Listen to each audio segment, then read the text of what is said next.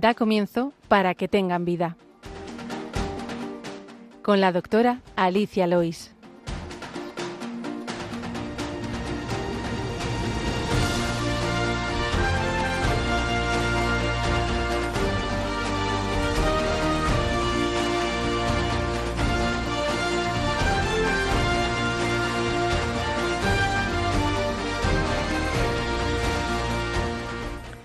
Buenas, queridos oyentes de Radio María. Bienvenidos al programa Para que tengan vida, dedicado a la medicina. Les habla Alicia Lois, médico de familia. En el control me acompaña José Luis Lois. Buenos días, José Luis. Hola, buenos días, Alicia. Y hoy en el micro me acompaña por primera vez, y espero que primera de muchas, la doctora Abigail Huertas Patón, psiquiatra y psiquiatra infanto-juvenil. Buenos días, Abigail. Hola, muy buenos días a los dos. Abigail es experta en trastornos del neurodesarrollo, eh, trabaja como coordinadora en la consulta de diagnóstico complejo de autismo en el Hospital Gregorio Marañón y es miembro de la Junta Directiva de la Asociación Española de Psiquiatría de la Infancia y la Adolescencia. Pues la verdad es que es un placer, Abigail, tenerte aquí. Bueno, para mí también es un placer que me hayáis invitado y me abráis esta puertecita al mundo. Muchas gracias. Hoy vamos a dedicar el programa precisamente a algo muy relacionado con, con lo que tú trabajas, con, con el autismo. Eso será la sección El problema médico de hoy. En la sección Medicina y Cultura hablaremos de una película que tú me has propuesto, Temple Grandin, bueno, una, película basada en esta persona que todavía vive, que tiene que padece el autismo, y finalizaremos como siempre con la oración de los niños.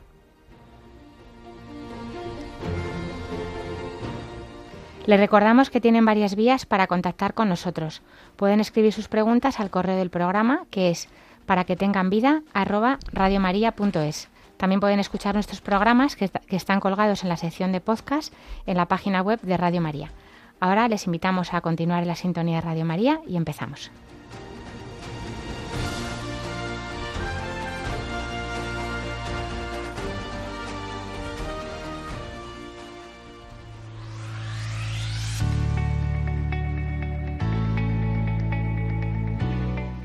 El problema médico de hoy.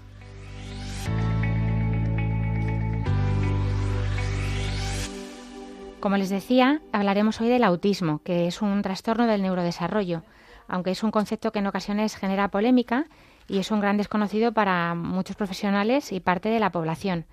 Yo, desde luego, hoy pretendo aprender mucho porque me hace mucha falta. Les quiero remitir a los programas que se han hecho sobre este tema tan amplio en el programa de nuestra radio, Tiempo de Psicología, dirigido por Cristina Velasco, de junio y julio de este año 2023. Así también tienen otro tipo de información también desde la perspectiva de los psicólogos. Pues, eh, como decía, tenemos en el programa, aquí en el estudio central de Radio María en Madrid, a Abigail Huertas Patón, psiquiatra, psiquiatra infanto-juvenil, eh, para que nos hables de este problema que tanto trabajas en el día a día y que te apasiona. Si, apasiona. si quieres, pues dinos un poquito qué es el autismo.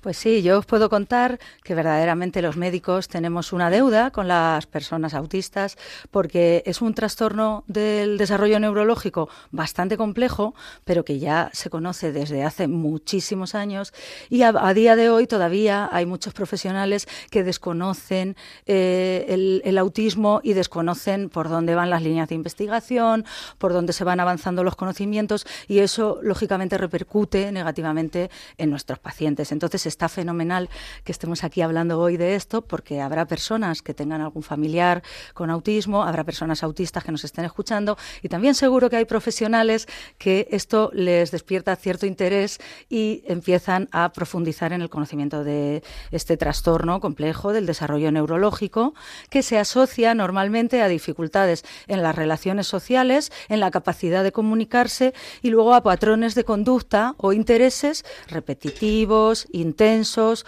eh, eh, estereotipados o monotemáticos. Esto puede no significar nada así contado pero, y por eso se habla de que el autismo es un espectro. Existe pues una variedad muy amplia de características en la manera en la que se expresa y esto es lo bonito de este trastorno. Eh, es un y, espectro muy amplio que puede variar mucho eh, en la clínica, en la, sintomatología y también dificultar también así el diagnóstico. Claro, eso hace que sea muy difícil y por eso estamos aquí para explicar que hay una variedad muy importante de síntomas que se combinan para poder hacer este diagnóstico. ¿Es lo mismo tener lenguaje que no tener lenguaje? No, pero si tu lenguaje te impide explicar lo que necesitas o te impide eh, comunicarte con otras personas o leer las situaciones sociales o las expresiones de otras personas también te da una dificultad de comunicación, aunque tengas lenguaje, por ejemplo. Eh, ¿no? Claro, si te parece, a mí me gusta mucho cuando definimos algo decir que no es algo. Podemos hablar un poco de los mitos del autismo, porque hay muchos, pues que lo producen las vacunas, que está relacionado con el gluten, que son cosas que no son ciertas, o que tienen tratamientos con eh, tipos de homeopatía, cosas así que son un poco mitos. Pero sobre todo también hay, eh, un mito clásico es que el autismo es una enfermedad. Claro, esto, bueno, ya todos tenemos claro que el autismo, todos los profesionales, que el autismo es un trastorno del neurodesarrollo, no es una enfermedad. Nuestro cerebro se va desarrollando, el cerebro de las personas, y tú como médico conoces los, lo que nosotros llamamos hitos del desarrollo, que son los logros que cada persona va adquiriendo eh, según se va desarrollando su cerebro. El cerebro se desarrolla desde la tripa hasta la edad adulta, o sea, en la infancia, en la adolescencia, sigue habiendo cambios en el cerebro. Casi todos los cambios importantes y trascendentes se producen en todas las personas más o menos en el mismo momento vital en la misma, en la misma edad. Y hay personas en las que eso se produce pues en un momento un poco diferente. Si eso se produce en un momento diferente y de una manera diferente a lo normal, que lo normal es una cuestión estadística, se produce un trastorno del neurodesarrollo, de su desarrollo. Entonces no se considera una enfermedad porque no es algo que tenga una causa y un tratamiento, es una alteración del desarrollo neurológico. ¿Cómo es esa persona? ¿no? Eh, otro mito sería eh, que son agresivos y se autolesionan. Pues no. Las personas, como todas las personas con distintos trastornos o sin ellos, pueden tener o no tener conductas autolesivas o hacia otras personas en momentos de miedo, en momentos de no comprender una situación, en momentos de, de preocupación y a veces como una manera de autoestimularse o regular sus emociones porque les faltan herramientas de comunicación para gestionar ese malestar emocional. Pero no son personas agresivas nunca, vamos. Las personas con autismo carecen de sentimientos y emociones. Esto lo dice la gente porque muchas veces la falta de gestualidad o expresividad facial, lo que podemos decir cara de póker, es, puede ser una característica que dificulta la comunicación. Y entonces si tú no sonríes abiertamente o no pones cara de susto, parece que no estás sintiendo emociones. Pero claro que las sienten. De hecho, hay muchas personas que tienen su diagnóstico de adultos porque consultan por un cuadro de ansiedad, por tristeza profunda, por, por otras psicopatología, otras comorbilidades, y es ahí cuando se detecta un trastorno del espectro del autismo. Estas propias singularidades del espectro hacen que sea difícil que entiendan, por ejemplo, cuando una persona está enfadada o cuando está triste. Ellos no interpretan, no traducen bien algunas situaciones sociales, pero eso no quiere decir que no sientan tristeza o que no sepan que la otra persona está sufriendo. Em, hemos conocido películas como Rainman, que eran genios, ¿no? Hay un montón de series también de, con niños con Asperger, que es una forma de autismo. Eh, eh, formas, igual lo digo mal, o, es una de, las, de los abanicos del, del trastorno. Eh, pero siempre son genios los autistas? No, ni siempre son genios los autistas, ni todos los autistas son genios, ni es algo que vaya, que vaya unido. Las personas autistas pueden tener una inteligencia normal, una inteligencia alta, medio alta, medio baja o baja, es verdad que hay muchas personas autistas que por sus causas de ese autismo, si se asocia a una enfermedad genética o a una enfermedad neurológica, pueden tener un trastorno del desarrollo intelectual y también hay personas que tienen habilidades o talentos o una alta capacidad intelectual los autistas sabios que todo el mundo tiene en la cabeza eh, tenían una habilidad concreta que tiene que ver con su interés intenso y monotemático y a veces tienen una inteligencia alta, pero generalmente con las distintas áreas de inteligencia, pues con puntuaciones muy heterogéneas que hacen que esa inteligencia alta a veces no les sirva para desenvolverse en la vida. Puede haber genios o gente con alta capacidad intelectual que tengan autismo, pero no cumplirían los criterios educativos de sobredotación porque para para ser sobredotado hay que tener también el criterio de creatividad y una serie de criterios que a veces si tienes dificultades para traducir el mundo normotípico, pues eh, puede que no cumplas esos criterios. Entonces es un mito, pues porque se les diagnostica cuando son adultos a los que son más inteligentes porque no han tenido un retraso madurativo o un retraso en la adquisición del lenguaje y no les ha visto un profesional de pequeñitos. Vale, y el último ya para acabar eh, que viven en su mundo. Claro, no, los, los, autistas no viven en su mundo, cada uno tenemos nuestro mundo interior y, y, todo el mundo quiere estar en el mundo social. Lo que ocurre es que hay personas autistas que disfrutan de sus intereses y eso les regula, les tranquiliza y además son felices profundizando en un tema. Y como tienen a veces dificultades o torpeza social y sufren o han sido blanco de burlas o les han acosado o han tenido fracasos cuando han intentado socializar, pues pasan más tiempo eh, profundizando en sus intereses, pues como yo puedo pasar tiempo eh, estudiando porque me gusta o nadando, tú puedes pasar tiempo haciendo deporte porque lo disfrutas, porque te hace feliz. Vale, pues mm, simplemente, bueno, vamos si quieres a un poquito qué es, qué es el autismo, cómo lo definimos, también la importancia que tiene, porque una de cada 160 personas más o menos tiene autismo y hay más casos de autismo que de cáncer y de diabetes juntos. O sea, es una cosa muy prevalente, es una bueno, está ahí, que está, que posiblemente conozcamos a muchos más de los que nos estamos pensando. Cuéntanos un poquito qué factores influyen o parece que se han visto relacionados con tenerlo. Claro, cada vez se va conociendo más y se va estudiando más y todo apunta a que hay una, un factor genético que viene, viene siendo muy importante, pero parece, sobre todo en, las causas, en los casos de autismo de mejor funcionamiento intelectual, que es una causa multifactorial, pero con varios genes implicados que se expresan de una manera diferente. También hay factores ambientales. Tú decías lo de las vacunas y el gluten. Yo quiero aquí reflotar esto porque, claro, cuando en el chequeo del niño sano se detectan dificultades de la comunicación y de la interacción social, el, test este de cribado, MChat, justo coincide con la revisión en la que se ponen las vacunas. Mm. Claro, y entonces cuando un niño tiene que empezar a hablar, a decir las primeras palabras, coincide en el tiempo cuando estamos introduciendo el gluten. No tiene que ver el gluten o las vacunas con el autismo, pero claro, si tú tienes una intolerancia al gluten, eso impacta en tu desarrollo, obviamente, ¿no? Y entonces puede ser algunos papás hacen dietas restrictivas de muchas cosas y sus niños mejoran y no se sabe si puede haber algunos genes en común, pero desde luego la celiaquía no produce autismo, ni muchísimo menos. Entonces, eh, hay muchas causas de autismo, como de muchísimos trastornos que conocemos en medicina y sobre todo en psiquiatría y se va profundizando mucho en su conocimiento. Si quieres te cuento un poquito eh, los criterios diagnósticos, que son criterios estadísticos y que van cambiando con los años. Los expertos se reúnen y sacan guías y manuales de diagnóstico que utilizamos los médicos porque a veces necesitamos un diagnóstico para tener todos un idioma común. Para que tú sepas las necesidades que tiene el paciente que yo he visto en mi consulta, le pongo un código diagnóstico que a ti te hace, sin conocerle de nada, anticipar una serie de necesidades que puede tener y hacerte una idea de cuáles son las mayores dificultades a las que tienes que prestar atención. Las etiquetas diagnósticas son eso.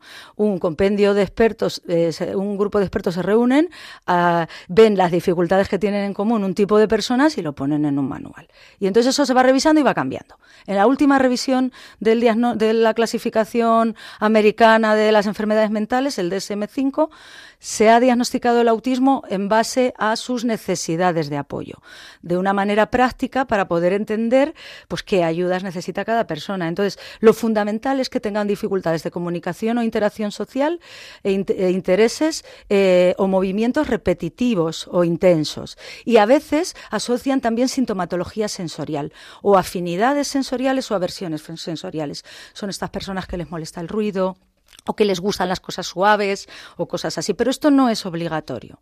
Entonces, en el DSM5 se habla también de que es necesario que eh, saber si hay o no lenguaje para poder saber si esta persona va a necesitar un canal alternativo de comunicación, que puedan ser pictogramas, lenguaje de signos, una tablet que sea un comunicador, si tiene lenguaje o no tiene lenguaje, el perfil Asperger que decías, estos autistas inteligentes que parece que son superdotados, pueden tener un lenguaje adultomorfo o como un profesor universitario o un tono de voz robotizado o plano o modular mal la voz y que suene como eh, con gallos. Y eso es una alteración en la comunicación, pero lógicamente si tienes lenguaje y buena capacidad intelectual es más fácil que aproveches las oportunidades de la vida que si no lo tienes y vas a necesitar más ayuda. Entonces, el lenguaje y la capacidad intelectual están recogidos en los criterios diagnósticos y luego los niveles eh, están tipificados así, nivel 1, nivel 2, nivel 3. Quieren decir nivel 1 que necesita poca ayuda en la vida diaria, nivel 2 que necesita ayuda notable en la vida cotidiana y nivel, nivel 3 que necesita ayuda muy notable. Para que te puedas hacer una idea y tus oyentes también, pues un nivel 3 podría ser una persona con una discapacidad intelectual sin lenguaje y que no sabe vestirse solo, que necesita ayuda para comer o para asearse, que no es capaz de cocinar, lógicamente necesita mucha ayuda para la vida. Y un nivel 1 podría ser una persona con trabajo, con familia, que tiene dificultades para presentarse a una entrevista de trabajo, para resolver una situación o para explicar lo que necesita, que no entiende los chistes, que no entiende la ironía, que no sabe darse cuenta cuando se está siendo un poco insistente y aburriendo a la otra persona y eso le da problemas en su vida cotidiana, pero no necesita ayuda ayuda eh, importante para, coger un transporte público, para cocinar, para tener su casa ordenada, ¿no? Más o menos así. Y luego se tienen en cuenta comorbilidades médicas, como epilepsia o alguna enfermedad asociada, y comorbilidades mentales, que yo creo que esta es la gran pregunta, ¿no? Sí, sí. El, TDAH, que es una, otro trastorno del neurodesarrollo que habéis hablado aquí, sí, sí. ¿no? La ansiedad, que también es un tema que habéis tocado aquí, que es el motivo por el que llegan a consulta muchos adultos tienen, están estresados porque la vida la comprenden de una manera diferente, la descifran regular y eso le genera ansiedad. Eh, hay otras muchas comorbilidades. Una de, las cosas que tenemos en cuenta para el diagnóstico de, autismo es la adherencia a las rutinas, la rigidez, la tendencia a tener rituales. A veces tienen comorbilidad con un trastorno obsesivo-compulsivo, pero no siempre. O sea, pueden tener Puede haber rasgos ¿no? de más obsesivo-compulsivos. Sí, sí, sí. hay veces que tienen trastornos psicóticos porque hay algunos genes en común entre algunos tipos de autismo y la esquizofrenia si tú portas esos genes, ojalá tener autismo o ser autista te protegiera de tener un cáncer, de tener una psicosis, pero no es así. Entonces hay veces que se asocian otros problemas. O sea, que es verdad que me parece muy práctico que el DSM5, el manual de diagnóstico, mm. ha clasificado según las necesidades, no tanto eh, un poco la clínica, que también pues, está basada en eso, pero sobre todo cómo, cómo se le puede cómo se le puede ayudar según eh, pues estas dificultades que pueda tener el lenguaje en rigidez en sensibilidad que me decías.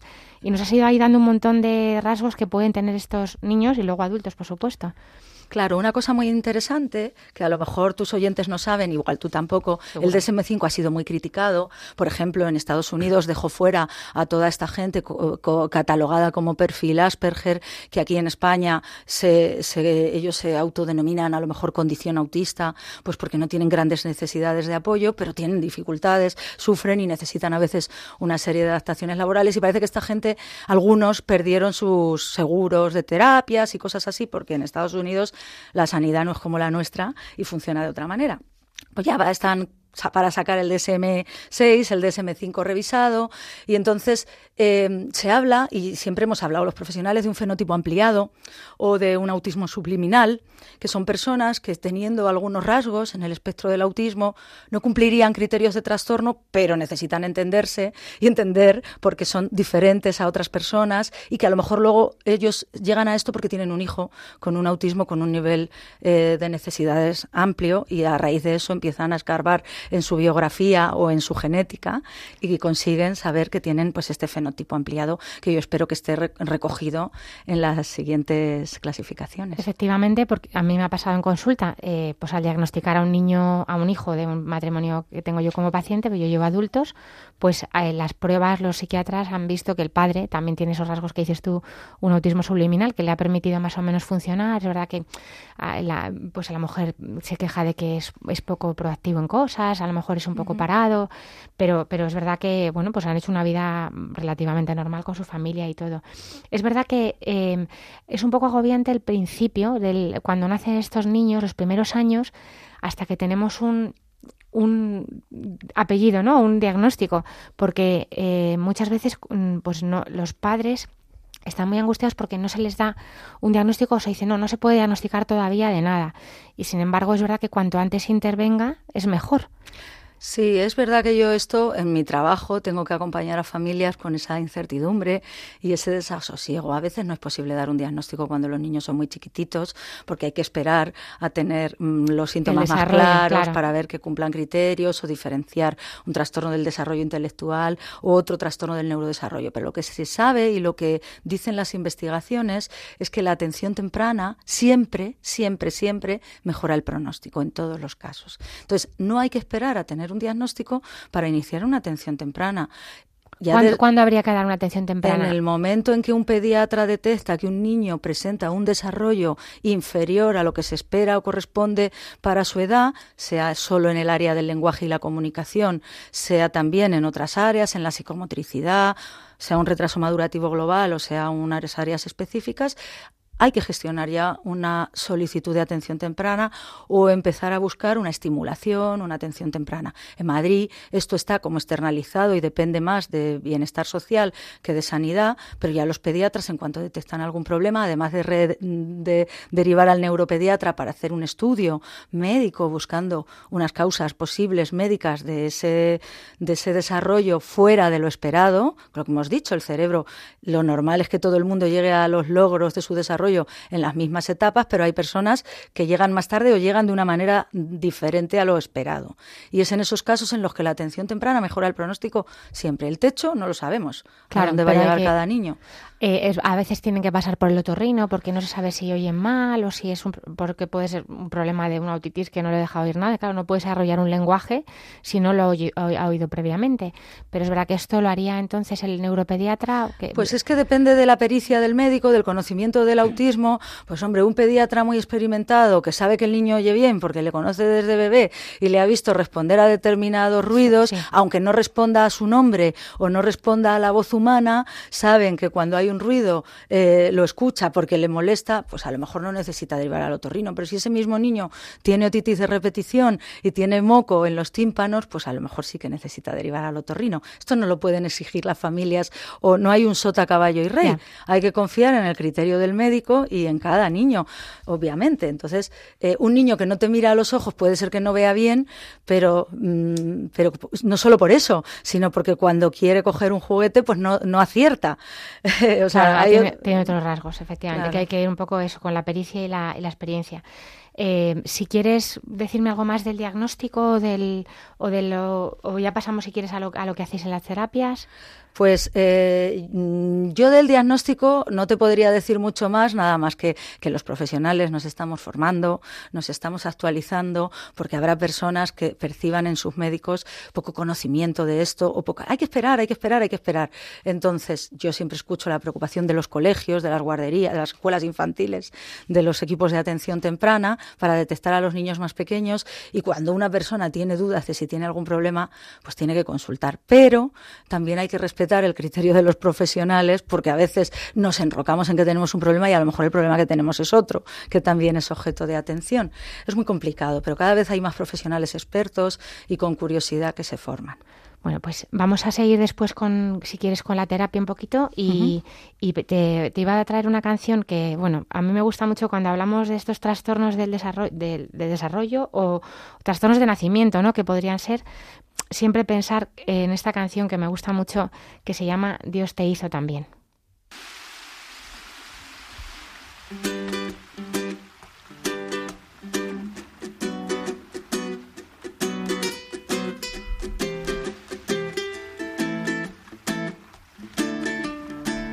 Dios te hizo también, no se equivocó de un trabajo bien hecho, un retrato de amor. Dios te hizo también, contigo no descansó. Y es que aunque pasen los años, horas, meses y días, tú te pones mejor. Dios te hizo también, contigo no escatimó más hermoso del mundo está en tu corazón. Cuando Dios pensó en ti, no hizo más que sonreír. Hizo un tatuaje de tu nombre en su mano. Cuando Dios pensó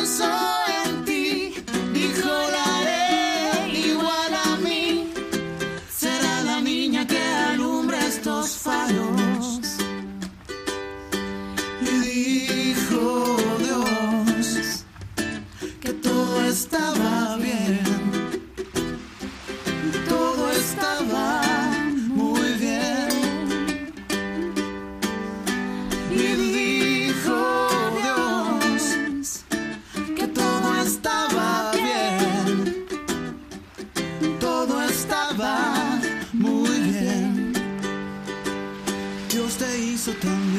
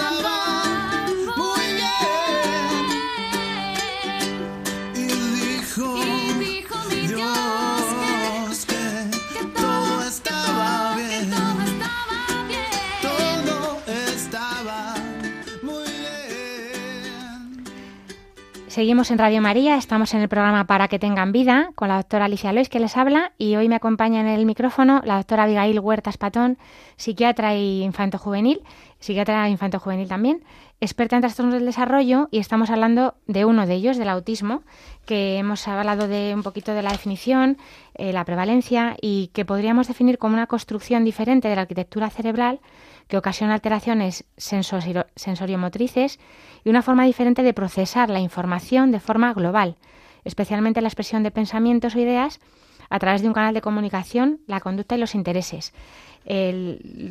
Pueden escribir sus preguntas porque seguro que se nos quedan muchas cosas sin hablar al correo del programa que es para que tengan vida arroba radiomaria.es y, y, y, bueno no vamos a diagnosticar a nadie pero pero sí resolver dudas que se nos puedan quedar a lo mejor en el tintero estábamos hablando del autismo y, que, y me apasiona ver cómo te gusta este tema y te quería preguntar, que antes no te lo he dicho, ¿por qué te metiste a psiquiatría también un poco? Porque, porque es, es verdad que es una especialidad dentro de la medicina muy, muy concreta y muy, bueno, muy singular, ¿no? Que tratáis cosas muy, muy concretas.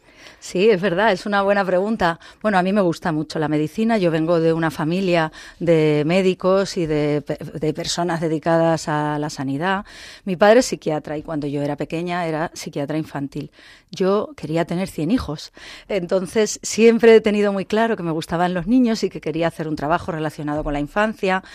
Mis amigas, muchas se hicieron maestras, docentes, porque también les gustaban los niños, pero yo quería ser médico porque me gusta conocer cómo funciona el cuerpo humano, cómo ayudar a las personas a sanar, eh, cómo recuperarse de la enfermedad y esta cosa que parece mágica, que de, de que de repente te encuentres mal y de pronto haya una persona que te ayude a encontrarte bien. A mí esto siempre me ha fascinado.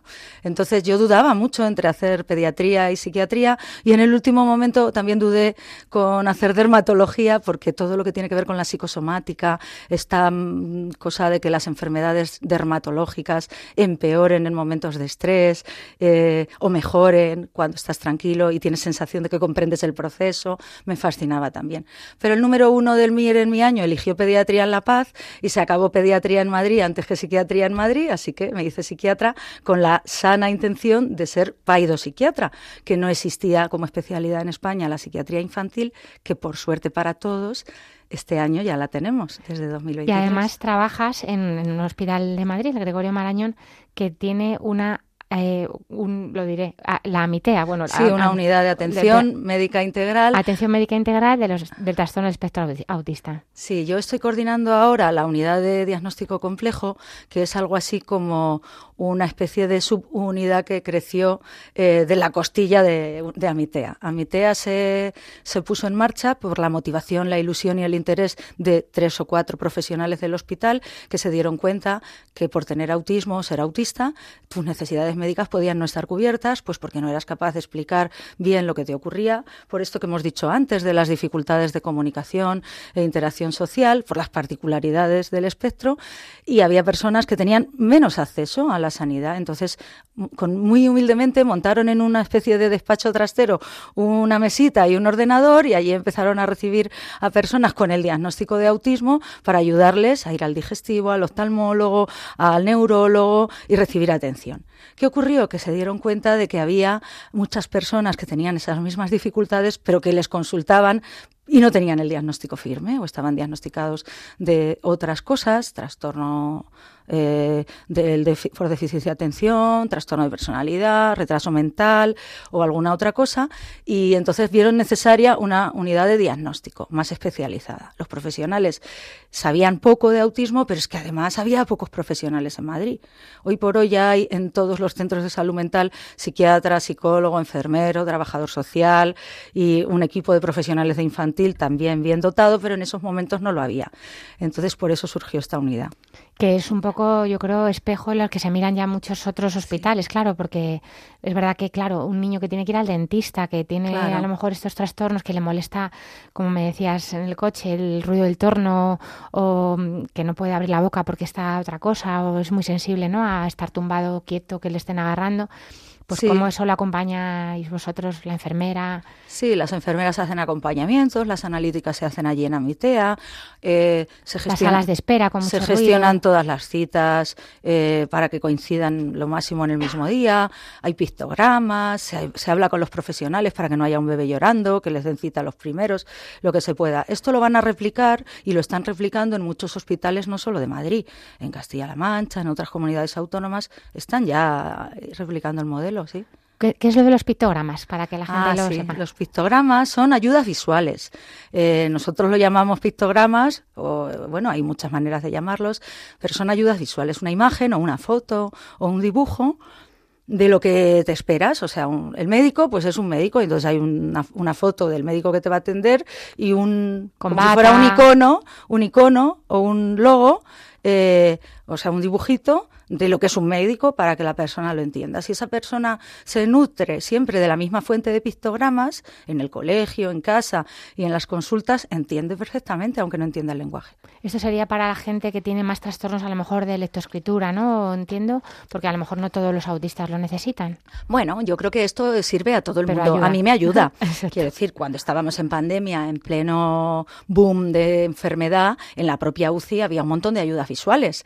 Porque los médicos iban muy rápido, estaban muy cansados, sometidos a un gran estrés, y aunque les dieran las instrucciones verbales o por escrito, pues una imagen les ayudaba a no cometer errores. Eh, yo creo que esto nos ayuda a todos, A no, todos. no hace daño, es hacer un las entorno señales- amigable, ¿no? Como las señales de circulación, vamos. Claro. Entonces, sí, a las personas que no tienen lenguaje, sin duda es la mejor manera eh, a veces de anticipar, pero hay otros niños que también les ayuda. Porque, bueno, habíamos comentado un poquito por, por repasar los síntomas más, fre- Mm. más frecuentes, si quieres ya para cerrar esta parte de los síntomas, Sí. eh, que, que les que decía que les afecta la comunicación, Sí. la sensibilidad.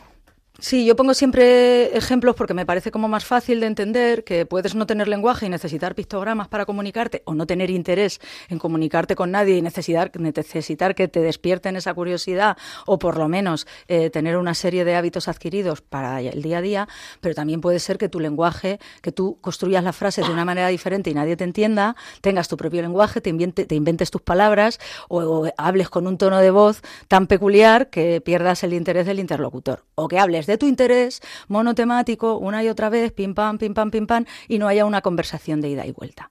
Si yo te estoy hablando de mi trabajo como eh, in- intensamente y no te pregunto, ¿y tu trabajo qué tal? Pues no hay una conversación de ida y vuelta y eso dificulta la socialización porque acabas diciendo, ¿qué plomo de tía? Y esto se les puede enseñar, o sea, puede haber un cambio. Puedes, si tienes un hijo así que solamente te habla de su tema, Claro. ¿no? Que de lo que es su interés. Y intentar decir, o sea, ¿se, se puede cambiar o su cerebro no? Pues esto genera mucha polémica. Es verdad que el cerebro, ya digo que como hasta la vida adulta se sigue desarrollando, siempre hay oportunidad de que el cerebro cambie y se vaya desarrollando, pero no creo que haya que intentar cambiar a las personas. Hay que intentar ampliar los intereses de la persona que tiene un solo interés repetitivo y restringido, que los intereses van cambiando. De niños pequeños pueden tener interés por mirar girar la lavadora, Sí. pero luego de mayores pueden tener interés por el mecanismo de un motor que gira una serie de bisagras. Entonces los intereses van cambiando. Tú puedes tener interés de chiquitito por la patrulla canina, pero luego de mayor tener interés por el fútbol y acabar siendo un locutor de radio deportiva. Entonces, lo que hay que intentar es que los intereses no sean eh, tan intensos que no haya ida y vuelta en la conversación, porque si no, es muy difícil que esta persona sea aceptada socialmente y que ese interés les permita ganarse la vida. Porque si tú eres el mejor en lo tuyo, pues triunfar. Si tú dedicas todo el tiempo del mundo a lo que te gusta y lo disfrutas y lo gozas y profundizas y encima te da para vivir, pues ¿qué- qué- ¿para qué queremos más? Sí, o para ser doctor, como Claro. luego hablaremos en la, en la parte de la medicina y cultura. Eh, a mí siempre me crea duda de si a lo mejor es un niño que solo le gusta el fútbol, ¿no? Porque es una cosa eh, un poco hasta obsesiva. ¿Hacemos bien en fomentarle mucho eso o a lo mejor tenemos, pues si tiene un TEA más todavía, otros intereses o intentar decirle, mira, tienes que preguntar cómo está el otro, intentar... pre- Porque a lo mejor, claro, a él no le interesa cómo está el otro, es una cosa que no se le pasa por la cabeza. Sí, sí, o sea, no es que si los, a ni- los niños a poco que tú les expliques las cosas, ellos lo comprenden.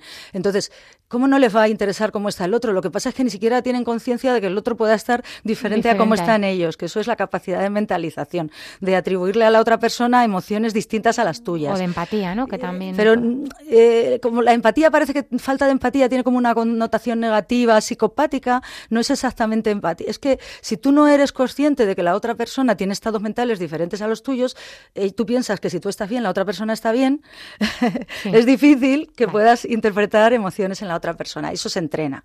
Lo que hay que ver es que los niños estén felices y estén adaptados a la sociedad para poder sobrevivir. Lo justito. Tú no puedes estar forzando a un niño a tener intereses diferentes y eso le supone un estrés añadido. Hay que ir eh, encaminándole para que vaya ampliando intereses de una manera natural y sin sufrimiento. Eh, Claro que hay que intentar despertarle intereses y, a- y dar oportunidades de comunicación. Si tú les explicas, mira, eh, yo sé que a ti, para ti saludar no es importante, pero es que a la gente, si no saludas, le parece que eres mal educado. Coge la rutina de que cuando llegues a un sitio dices hola y entonces enseguida lo aprenden. Eh, Sí, como parte yo escuché, lo primero que escuché hace mucho tiempo fue un podcast de una mujer autista que decía, mi marido se separó de mí porque decía que yo no le decía que le quería. Y yo le dije, pues si ya te lo dije cuando me casé, ¿por qué te lo tengo que estar diciendo todo el tiempo? Cuando te deje de querer te lo diré. Entonces no entendía por qué su marido necesitaba escuchar varias veces que le querían. Ya, ya se lo había dicho a nivel práctico, cuando te deje de querer te lo diré. Y es un ejemplo como muy claro, ¿no? ¿Cómo puedo saber si la respuesta que está recibiendo un hijo es adecuado o si todos los niños necesitan los mismos apoyos? Claro, no todos los niños necesitan los mismos apoyos. Eh, hay que confiar en los profesionales, hay que hacer unas valoraciones exhaustivas, tanto de capacidad cognitiva como de lenguaje o capacidad de aprendizaje. Hay que tener un conocimiento de las capacidades y de las dificultades de cada niño.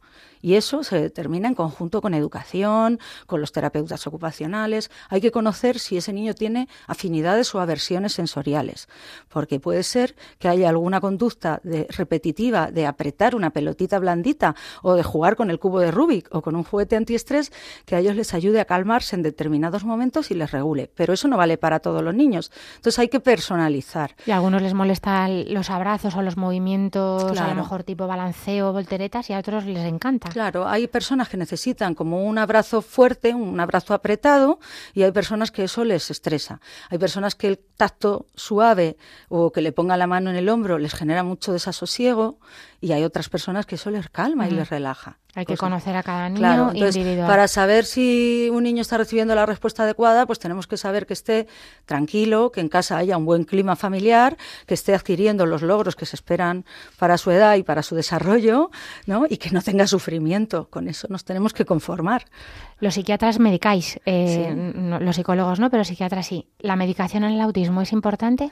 Bueno, pues en muchos casos sí y en otros no. Las investigaciones van avanzando ahora mismo hay líneas de investigación abiertas sobre el equilibrio del GABA en el cerebro, buscando a lo mejor un medicamento que actúe sobre el GABA cerebral. El GABA es un neurotransmisor. Un neurotransmisor eh, que mejore. Bueno, sí, claro, porque hablamos de la serotonina como si todo el mundo la conociera. Sí, el, GABA, el GABA menos, sí. Entonces, eh, eh, esta- es por ahí por donde van ahora las líneas de investigación. Hasta que no hay una investigación fiable que diga que hay algo que funciona, no lo podemos recomendar. Podemos decir, bueno, pues si tú quieres probar, pero no podemos recomendarlo siempre que no sea dañino. Claro. Y no se sabe. Entonces, no hay ninguna medicación que sirva para mejorar los síntomas nucleares del autismo en este momento.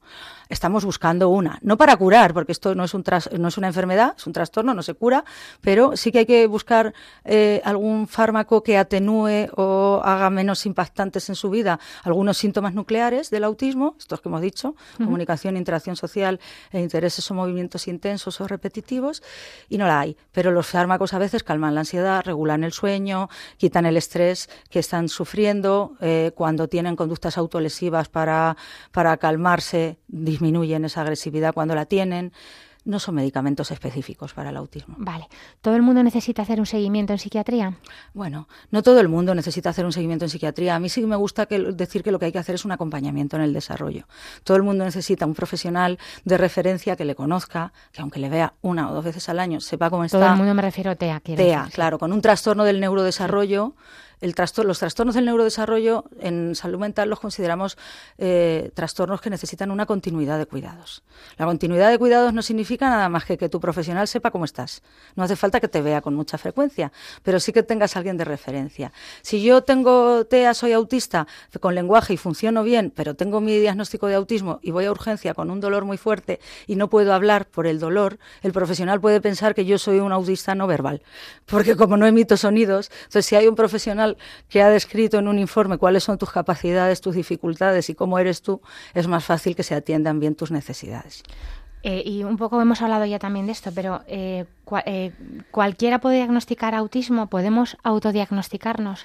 No, no, no podemos autodiagnosticarnos. Es verdad que el autismo es muy complicado y hay que saber mucho y a veces hay casos muy difíciles en los que no se puede llegar a un diagnóstico porque no tenemos información del neurodesarrollo de esa persona, sobre todo en la vida adulta. Las personas adultas llegan a su diagnóstico porque tienen algún familiar con autismo y tienen síntomas en común con ellos y porque hacen como una reconstrucción de su biografía buscando esos síntomas. Pero a veces esos recuerdos pueden ser unos recuerdos eh, reales y otras veces pueden estar un poco distorsionados por un sesgo de, de querer confirmar el diagnóstico o por un sesgo emocional.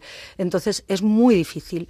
Lo que ocurre es que si tú te entiendes desde esto que decíamos fenotipo ampliado o un autismo subliminal y dices esto que me pasaba a mí, que hacía que mis compañeras se metieran conmigo en el colegio, no es que yo no fuera valiosa, es que resulta que tengo una condición, un neurodesarrollo diferente que me puso como blanco de burlas de mis compañeros a las personas les ayuda este autodiagnóstico a quererse, a, a tener compasión con ellos mismos y a entenderse. Buscan este autoconocimiento. Claro, porque eso puede ser eso que lo que decías, que, que, que creemos que somos autistas porque nuestro hijo sea, o que tenemos un rasgo del trastorno autista porque mm, nuestro hijo se ha diagnosticado. Eh, yo creo que, no sé si decirte, ya hemos hablado también del TEA en adultos, pero vosotros eh, tratáis hasta ni- a niños hasta 25, bueno, niños. Nosotros hacemos diagnóstico hasta 25 años porque en algún momento había que poner el corte para que el volumen de consultas fuera asumible, pero formamos a otros profesionales, respondemos sus dudas, intentamos que en los centros de salud mental y en los hospitales se pueda hacer un diagnóstico a lo largo de toda la vida. Pues yo creo que ahí mm, lo vamos a dejar aquí por Sí. pasar, a- bueno, porque vamos a seguir en la siguiente sección hablando del autismo, pero de otra de otra forma. Pasamos a medicina y cultura.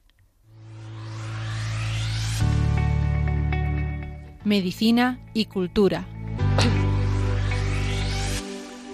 Pues me ha propuesto Abigail en para esta sección un- una película, bueno, una película basada en la vida de, de esta mujer que todavía vive, creo, que se llama Temple Gra- Grandin, la- lo pronunciaré mal, Temple, Temple Grandin se escribe, eh, que es una película que se sacó en el año 2010, es un, basada en la película de esta mujer, eh, pues en la vida de esta mujer autista que nació en, en 1947, que se convirtió en una de las científicas más brillantes de su tiempo, profesora y experta en comportamiento animal. Eh, eh, me parece muy, muy, muy interesante. Yo he podido ver estos días pues eh, charlas que tiene en, inter- en internet, están en YouTube, se puede buscar. La película también está en algunas plataformas, o se puede alquilar, en la, la- coger en la biblioteca. Y es verdad que es apasionante. Cuéntanos un poquito si quieres. Bueno, a mí mm, cuando hablamos de qué película podríamos elegir, hay muchísimo cine y muchísima Muchísimo. literatura que puede ser muy interesante. Hay un libro que a mí me gusta mucho eh, que, mm, que de un niño que el curioso incidente del perro a medianoche es un librito muy recomendable, una aventura de un niño que investiga un crimen y, y que es muy interesante. Pero esta película es que me encanta, me fascina, porque yo la vi en la televisión y saber que esta mujer es una mujer real, es una historia de superación. Cuando esta mujer era pequeña, a su madre le dijeron que no iba a tener lenguaje y que tenía que ir a un colegio de educación especial. Y es una profesora universitaria que vive totalmente autónoma y que además es un referente en su campo de interés, que es un interés intenso, para Intenso ella. en el ganado, ¿no? En Sí, este caso, sí, en la, sí. bueno, en el comportamiento animal, porque esta, bueno, esta mujer que ya digo que nació en 1947, eh, pues la recomendación médica para gente en ese momento de trastorno autista era que la internaran en una institución psiquiátrica. Y por suerte, como decía, su madre se negó a hacerlo y, bueno, utilizó la fortuna que tenían para que su hija interes- eh, ingresara en el Hospital de Niños de Boston, que en esa época era líder en la investigación de niños eh, con necesidades especiales. Entonces recibió una terapia personaliz- personalizada para aprender a hablar y en terapias ocupacionales. Eh, como tú decías, lo del acoso. Esta niña sufrió acoso en la adolescencia y, bueno, pues decía que era una niña rara para todo el, que todo el mundo ridiculizaba, ¿no? Eh, ella veía en imágenes, en la película se ve muy bien, Sí. eh, bueno, en el tráiler también se puede ver que, bueno, ella ve como, pues eso, le aparece un dibujo y ya ve en imágenes, ¿no? Y ve- se imagina cosas y, y, bueno, pues tenía mucha capacidad visual en ese sentido. Entonces eh, vivía en una, pasando unas vacaciones de verano en el rancho de su tía en Arizona. Se dio cuenta de que los animales, al igual que ella, tenían problemas emocionales y se, y se dijo a sí misma que debían aprender a ayudarlos. Eh, y entonces años más tarde se licenció en psicología y posteriormente hizo un doctorado en zoología. Eh, fue de las primeras científicas que constató que los animales de granja, especialmente las vacas y los cerdos, se- eran sensibles a distracciones visuales como las sombras, las banderas, los, los colgantes, las luces. Decía, esa bandera hay que quitarla porque cuando las vacas lo ven se ponen más nerviosas, más agitadas, ¿no?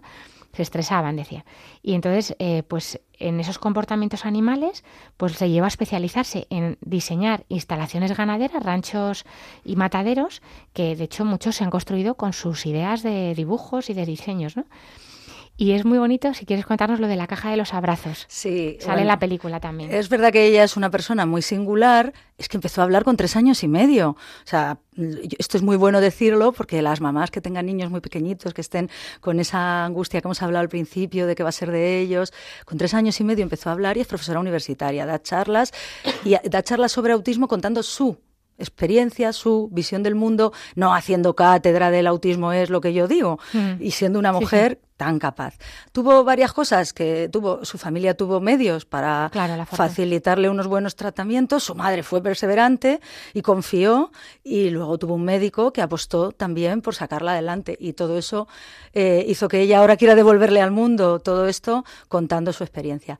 Pero lo de la caja de los abrazos tiene que ver con esto que hablábamos de la autorregulación, de buscar este abrazo apretado o suave que a ti te regula. Pues ella vio que había unas herramientas en los mataderos y que cuando pasaban por ahí como entre dos paredes de madera las vacas Más estaban eh, más tranquilas en esas paredes más estrechas, que era como una visión en túnel, y se diseñó a sí misma en la universidad. Yo creo que fue una especie de, de caja, de, que caja de abrazos, eran dos tablas que cuando ella estaba estresada se metía entre medias, tiraba de una cuerda y se, se apretaban y le daban un abrazo apretado. Y con eso ella se calmaba. Claro, a la gente le pareció como una especie de máquina de tortura y la miraban como un bicho raro. Encima ella que tenía un aspecto así como de ranchero, Sí, sí, que vestida ¿no? así como... Eh, como y que igual si te metes en el matadero pues hueles a vaca, ¿no? Pues eso generaba un poquito de, de desasosiego, pero ha sido mm, todo con estudios científicos, ella lo ha justificado muy bien y esta herramienta se puede utilizar igual que los chalecos de arena, que a veces unos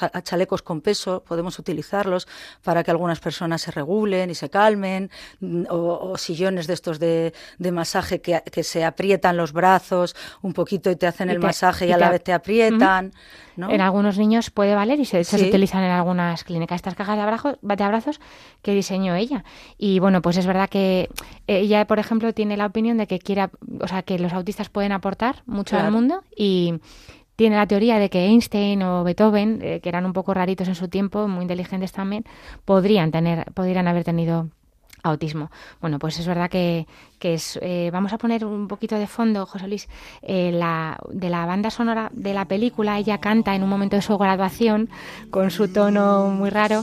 La película You'll Never Walk Alone, hemos puesto una versión eh, bonita, pero bueno, pues para, para acompañarnos estos es Tú nunca caminarás solo y un poco también yo lo pensaba en ti cuando pensaba, ¿no? Cómo estos niños, gracias a Dios, tienen ahora también, eh, pues a vosotros, eh, a psiquiatras que os dedicáis a ellos tanto y, y que, bueno, pues la verdad es que los padres, sabiendo que os tienen, yo los veo muy, muy acompañados, pues eso, que nunca caminen solos estos niños, que no se sientan nunca solos dentro de esa soledad que a veces buscan ellos también, pero que bueno que son parte importantísima de nuestra sociedad. Eh, Temple Garden dice que mucha gente de Silicon Valley eh, tiene trastorno autista, que son esta gente tan tan inteligente que hace un poquito el mundo mejor también, ¿no?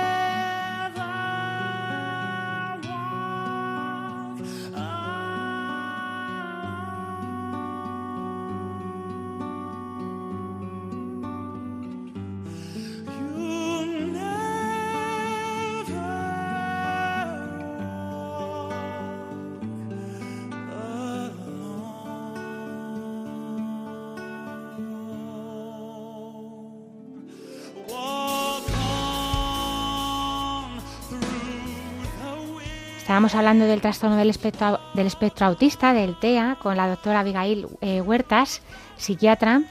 Y mm, ya para cerrar el tema, eh, bueno, pues insistir en que los médicos tenemos un deber con la investigación, ¿verdad, Avi? Sí, nosotros eh, es verdad que está bien cerrar recordando a los oyentes que tenemos un compromiso con nuestros pacientes y que por eso estamos investigando tanto en causas, sobre todo de origen genético, como en posibles tratamientos eh, farmacológicos que sean eficaces, el conocimiento de los mecanismos cerebrales que ocasionan estos síntomas nucleares de autismo y también la eficacia o evidencia de eficacia de distintos tratamientos. Y, solo quería yo pues que la gente supiera que además de formarnos, seguimos investigando. Pues muchísimas gracias. Eh, hasta aquí, eh, queridos oyentes, nos, vamos a despedir. No sin antes recordarles que en, ningún momento nuestras explicaciones puedan sustituir a las de su médico, por supuesto, que nos pueden preguntar al correo del programa, que es para que tengan vida, arroba radiomaria.es, así como sugerirnos otros posibles temas de su interés. También pueden escribir una carta a Radio María en papel, como toda la vida, a Paseo Lanceros 2, primera planta, 28024 de Madrid. Y en el teléfono de atención al oyente, el 91 822 8010, pueden pedir si quieren una grabación del programa. Ya saben que los programas están colgados en la sección de podcast, en la página web de Radio María, que es eh, www.radiomaria.es, y entrando en, en programas y podcasts, buscan este, que es eh, para que tengan vida. También tienen otros muchos temas, como decía también en tiempo de psicología, en los programas de junio y julio de este año, 2023, también han hablado las psicólogas del autismo. Y nosotros sabéis siempre de aquí nos despedimos en el programa con la oración de los niños. Hoy nos la mandan varios hermanos, cuatro hermanitos eh, de aquí de Madrid. Eh, muchas gracias por mandarnos siempre las oraciones. Jesús, esta noche te pedimos por la paz en el mundo, en España, por Rusia y Ucrania, Israel y Palestina, Siria y Turquía y todas las guerras y conflictos bélicos que hay en el mundo. Padre nuestro que estás en el cielo, santificado sea tu nombre. Venga a nosotros tu reino. Hágase tu voluntad en la tierra como en el cielo. Danos hoy nuestro pan de cada día. Perdona nuestras ofensas como también nosotros perdonamos a los que nos ofenden. No nos dejes caer en la tentación y líbranos del mal. Amén. Amén. Bajo tu protección nos acogemos, Santa Madre de Dios. No deseches las súplicas que te dirigimos en nuestras necesidades. Antes bien, líbranos siempre todo peligro. Y bendita. Amén. Ángel de mi guarda, dulce compañía, no me dejes solo ni de noche ni de día, hasta que me pongas en paz y alegría con todos los santos Jesús, José y María. Amén. Amén. Bueno, muchísimas gracias a Covadonga que tiene tres años, Jacobo que tiene cinco, Guadalupe seis y Mateo doce, que no os he dicho antes los nombres. Muchísimas gracias por mandarnos vuestra oración, ojalá así sea y que, bueno, pues desde luego las sabéis todas, es un gusto oíros. Gracias a los oyentes, gracias a José Luis Lois en el sonido y a nuestra colaboradora tan especial hoy que me ha acompañado por primera vez, espero de muchas, Abigail Huertas Patón. Muchas gracias, Avi. Gracias a vosotros. Eh, como hemos hablado, como decía, ella trabaja en el Hospital Gregorio Marañón en la, y es, junto, es, es miembro de la Junta Directiva de la Asociación Española de Psiquiatría de la Infancia y la Adolescencia. Hemos hablado hoy del autismo y bueno, pues nuestras, nuestras mejores deseos para que eh, pues alguna persona comprenda mejor todo este trastorno después de escucharnos. Sí, yo espero que sí. Gracias, Alicia. Nos volveremos a encontrar, si Dios quiere, dentro de dos semanas. Ahora les invitamos a continuar en la sintonía de Radio María y que Dios les bendiga.